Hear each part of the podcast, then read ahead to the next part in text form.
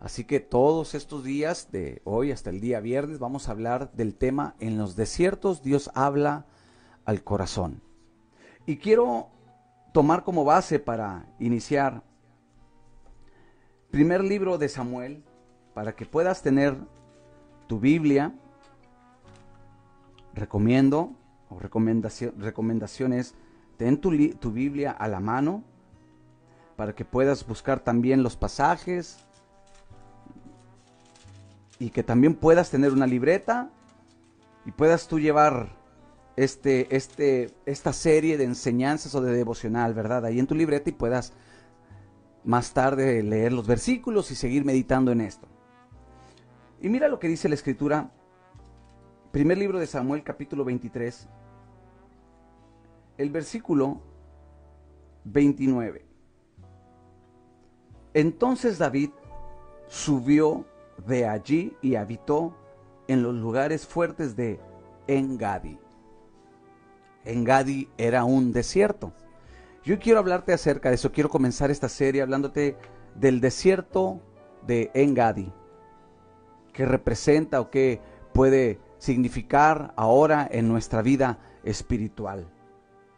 Pero sabes, antes de, avanzar con, con, este, con este tema, te mencionaba que los desiertos son momentos donde sí Dios eh, prueba nuestro corazón, son momentos de crisis, son momentos de prueba, sí, pero también son momentos donde Dios nos habla. Por eso le puse así a esta serie. En los desiertos Dios habla al corazón. Oseas capítulo 2, el versículo 14, mira lo que dice. Oseas capítulo 2, versículo 14 dice, pero he aquí que yo la traeré y la llevaré al desierto y hablaré a su corazón. Es ahí también en los desiertos, en los momentos de prueba, donde Dios quiere hablarnos, donde Dios quiere calibrar nuestro corazón. Casi siempre que hablamos de los desiertos, bueno, pensamos en lo que son crisis, pero pocas veces consideramos que también en medio de los desiertos podemos ver su gloria, podemos escuchar su voz. Yo creo que tenemos que cambiar esa perspectiva. Yo he escuchado a muchos hermanos que dicen esa frase, estoy pasando por un desierto, Dios me está pasando por un desierto. Pero, pues bueno, no consideramos que también ahí en ese desierto también podemos escuchar su voz. Yo creo que todos nosotros hemos pasado por momentos difíciles y los hemos considerado como desiertos. O quizá tú estás pasando en este momento un desierto, una prueba. Yo creo que esto que estamos viviendo puede ser también como parte de un desierto, ¿verdad? En el área financiera, en el área de, de trabajo, principalmente en el área laboral, en el área de salud. Pero sabes, también ahí es donde Dios nos habla, en medio de los desiertos. El pueblo de Israel cuando sale de Egipto, Dios los liberta y los lleva, dice, camino de tres días. Y pasaron por el desierto, tenían que pasar por un desierto para poder llegar a la tierra prometida, la tierra de Canaán. Porque ciertamente Dios nos da promesas, Dios te ha dado una palabra. Y Dios quiere cumplirla, pero lo que a veces no consideramos es que cuando Dios nos da una promesa, va a haber un proceso. Tenemos que pasar ese proceso. Va a haber pruebas también. Y el pueblo de Israel tenía que pasar por el desierto. El asunto es que el desierto solamente tenía que ser el paso de tres días, pero al pueblo de Israel le tardó 40 años. Ya sabemos la historia, que el pueblo de Israel anduvo 40 años dando vueltas en el desierto. Cuando, y eso pasa cuando no entendemos el propósito de los desiertos. No tiene por qué tomar tanto tiempo. Una prueba tiene su inicio y tiene su final. Pero depende de uno cuánto se prolongue o cuánto sea el, el tiempo que dure este desierto. El pueblo de Israel, a causa de la dureza del corazón, les costó 40 años. Pero sabes, en medio del desierto, aún que el pueblo de Israel era duro en el corazón, el Señor seguía hablando a su corazón. Dios hablaba al corazón, Dios hablaba al corazón. De hecho, hay, hay prueba en la escritura donde dice que Él permitía ese desierto para probar su corazón si habían de, de obedecer o no sus leyes. Y es ahí donde nosotros entendemos que los desiertos es una prueba donde Dios quiere mirar nuestro corazón, pero también nos habla para traer paz en medio de la prueba. Sabes, David encontró en este desierto de Engadi su fortaleza. Y yo creo que tenemos que cambiar de perspectiva y no ver los desiertos espirituales como solamente algo que nos quiere afectar o que puede dañar o que puede menguar nuestra vida espiritual. Leímos en primer libro de Samuel, capítulo 23, versículo 29, que él encontró ahí su fortaleza. Porque en los desiertos ahí podemos ser fortalecidos. ¿Sabes? Los desiertos son también momentos donde podemos crecer en fe, donde podemos ver su gloria. Cualquier desierto espiritual que estemos pasando, llámese en el matrimonio, en la familia, en las finanzas, ahí podemos ser fortalecidos. Ahí también podemos encontrar nuestra fuerza en medio de un desierto. Y sabes, el desierto de Engadi tiene un significado. Engadi significa, o tienes dos significados. Déjame, déjame enseñarte esto. Primero, significa la fuente de las cabras. Primer libro de Samuel, el capítulo 24, el versículo 2 lo declara. Y es lo que significa ahí. Engadi significa la fuente de las cabras. Y bueno, ya sabemos que las cabras en la Biblia representan la rebeldía. Pero no lo voy a centrar en eso. No quiero centrarme en esa parte. Pero sí hay algo que quisiera resaltar un poquito. Ahí en los desiertos también Dios es donde trata en nuestro corazón. Hay áreas donde a veces no queremos nosotros entender, no queremos obedecer y bueno, también ahí Dios trata en el corazón, a veces en el orgullo, en la altivez. Y bueno, dice la Biblia que las cabras bajaban a beber ahí al desierto de Engade, había una fuente. En medio del desierto había una fuente donde bajaban las cabras y bebían. Pero quiero darte el otro significado. También Engadi significa la fuente del gozo o la fuente de la felicidad. Y eso viene en Jeremías capítulo 15, el versículo 11. Jeremías capítulo 15, el versículo 11. Entonces, en Gadi, quiero direccionarla más en este significado. En Gadi significa la fuente del gozo o la fuente de la felicidad. Y esto da a entender que en medio del desierto, Dios puede hacer brotar una fuente de gozo.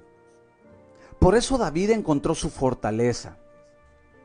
Porque ahí en medio de los desiertos, podemos entender lo que dice la epístola del apóstol Santiago, capítulo 1, que dice, hermanos míos, tener por sumo gozo cuando se encuentren en diversas pruebas. Fíjate cómo lo declara. Tened por sumo gozo, porque en medio de la prueba sí podemos encontrar el gozo. Así que en Gadi representa eso. El gozo en medio de la prueba. Y sabes, la Biblia habla del gozo, que el gozo del Señor es nuestra fortaleza. Ahora, yo sé que tú podrás decir, ¿cómo podré yo gozarme en medio de la prueba? Bueno, eh, quizá naturalmente, humanamente, no, no se puede. Es el Espíritu de Dios. Es el Señor quien deposita ese gozo. Pero nosotros tenemos que aprender a mirar ese tipo de desierto, ese tipo de prueba, como un lugar donde también podemos ser llenos del gozo y de la paz y de la felicidad que solamente Dios nos puede dar. David se refugió en Engadi. Él se refugió, se refugió ahí cuando Saúl lo perseguía. Y esto nos habla, bueno, de que quizá todos en algún momento vamos a, tener una persecución y vamos a, a centralizar una persecución como una prueba. Pero sabes, Segunda de Timoteo, capítulo 3. Segunda de Timoteo, y, quiero darle lectura. capítulo 3. Mira lo que dice. El versículo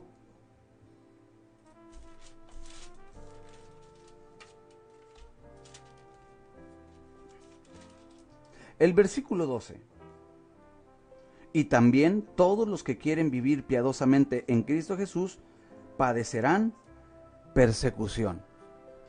Y una persecución quizás no meramente es alguien persiguiéndote, pero a veces son esos problemas que vienen repentinamente sobre nuestra vida, esos tiempos de crisis que vienen repentinamente sobre nuestra vida. Así como Saúl repentinamente empezó a perseguir a David.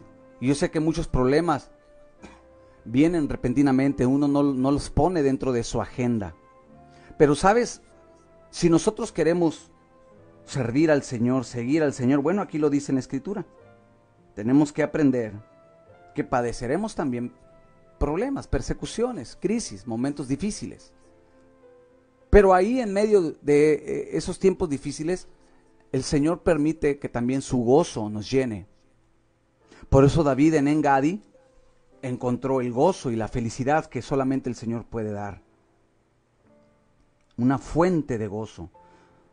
Sabes, en Engadi David tuvo la oportunidad de, matar a Saúl en una cueva. Fue también ahí en Engadi, pero sabes, eh, David no dio lugar a la amargura, al resentimiento, sino que guardó su mano de tocar al ungido del Señor. ¿Por qué? Porque él encontró el gozo en ese desierto. Así que no demos lugar a veces a la amargura, al resentimiento, al enojo, a todo eso que a veces en el corazón eh, puede brotar en medio de una prueba. En medio de una prueba muchos pueden amargarse. En medio de una prueba muchos pueden dudar. Así que no demos pie. Mejor vamos a permitir que el gozo del Señor sea nuestra fortaleza. Y eso es lo que representa el desierto de Engadi. ¿Sabes? David, en vez de responder a Saúl, que había motivos quizá, porque Saúl lo perseguía sin razón, y David tuvo la oportunidad de, de matarlo, pero no. No le dio lugar a lo que quizá su ejército le decía, antes que hizo David, ahí en ese desierto de Engadi, compuso alabanzas al Señor, compuso salmos. Y hay un salmo, y es el Salmo 63. Y quiero darle lectura. Cómo en medio de la persecución, en medio de la prueba, David no dio pie a la amargura, al resentimiento, no dudó de la promesa de Dios, sino al contrario, alabó, exaltó y adoró el nombre del Señor. Porque ahí en Engadi podemos encontrar ese pozo de gozo, de felicidad. Y dice el Salmo 63, el versículo 7 en adelante. Escribe David, porque has sido mi socorro, y en la sombra de tus alas me regocijaré. Este salmo lo escribió ahí, en esa persecución. Este salmo David lo escribió ahí, en el desierto de Engadi. Y mira lo que declara, tú has sido mi socorro. Y en la sombra de tus alas me regocijaré, me gozaré. Me recuerda lo que dice Pablo a los filipenses. Pablo le dice a los filipenses, regocijaos. Otra vez os digo, dice, regocijaos en el Señor. Yo sé que a veces, cuando pasamos las pruebas, a veces nos invade tanta la preocupación en el corazón que olvidamos que Él es nuestro refugio, que Él es nuestro socorro. Pero mira David, en medio de una persecución, en medio de un desierto, Él encontró su gozo en el Señor. Y luego dice en el versículo 8, está mi alma pegada a ti, tu diestra me ha sostenido. Y dice el versículo 10, los destruirás a filo de espada, será porción de los chacales, pero el rey se alegrará en Dios. Será alabado cualquiera que jura por él, porque la boca de los que hablan mentiras será cerrada. Bueno, pero como dice él, el rey se alegrará en Dios. Él sabía que solamente en medio de la prueba Dios podía darle el gozo. Así que, amado hermano, amada iglesia, que me escuchas, quizá tú estás pasando una prueba, estás pasando un desierto, pero sabes, en medio del desierto tú puedes encontrar el gozo del Señor. ¿Sabes? Otro desierto en Engadi también, o en Engadi que otra, otro ejemplo que podemos ver es la batalla de Josafat, segundo libro de Crónicas, capítulo 20, del 1 al 3. Moab y Amón se levantan contra Judá en el desierto de Engadi. Dice la Biblia que Josafat tuvo miedo. Pero, ¿qué hizo Josafat en segundo libro de Crónicas 20? Josafat se humilló. Estaba en, medio de un desierto, pero estaba en el desierto de Engadi, donde hay una, una fuente, un pozo de gozo. Y Dios le responde en el versículo 15. Dios le da la respuesta en medio del desierto. Dios le habla en medio del desierto.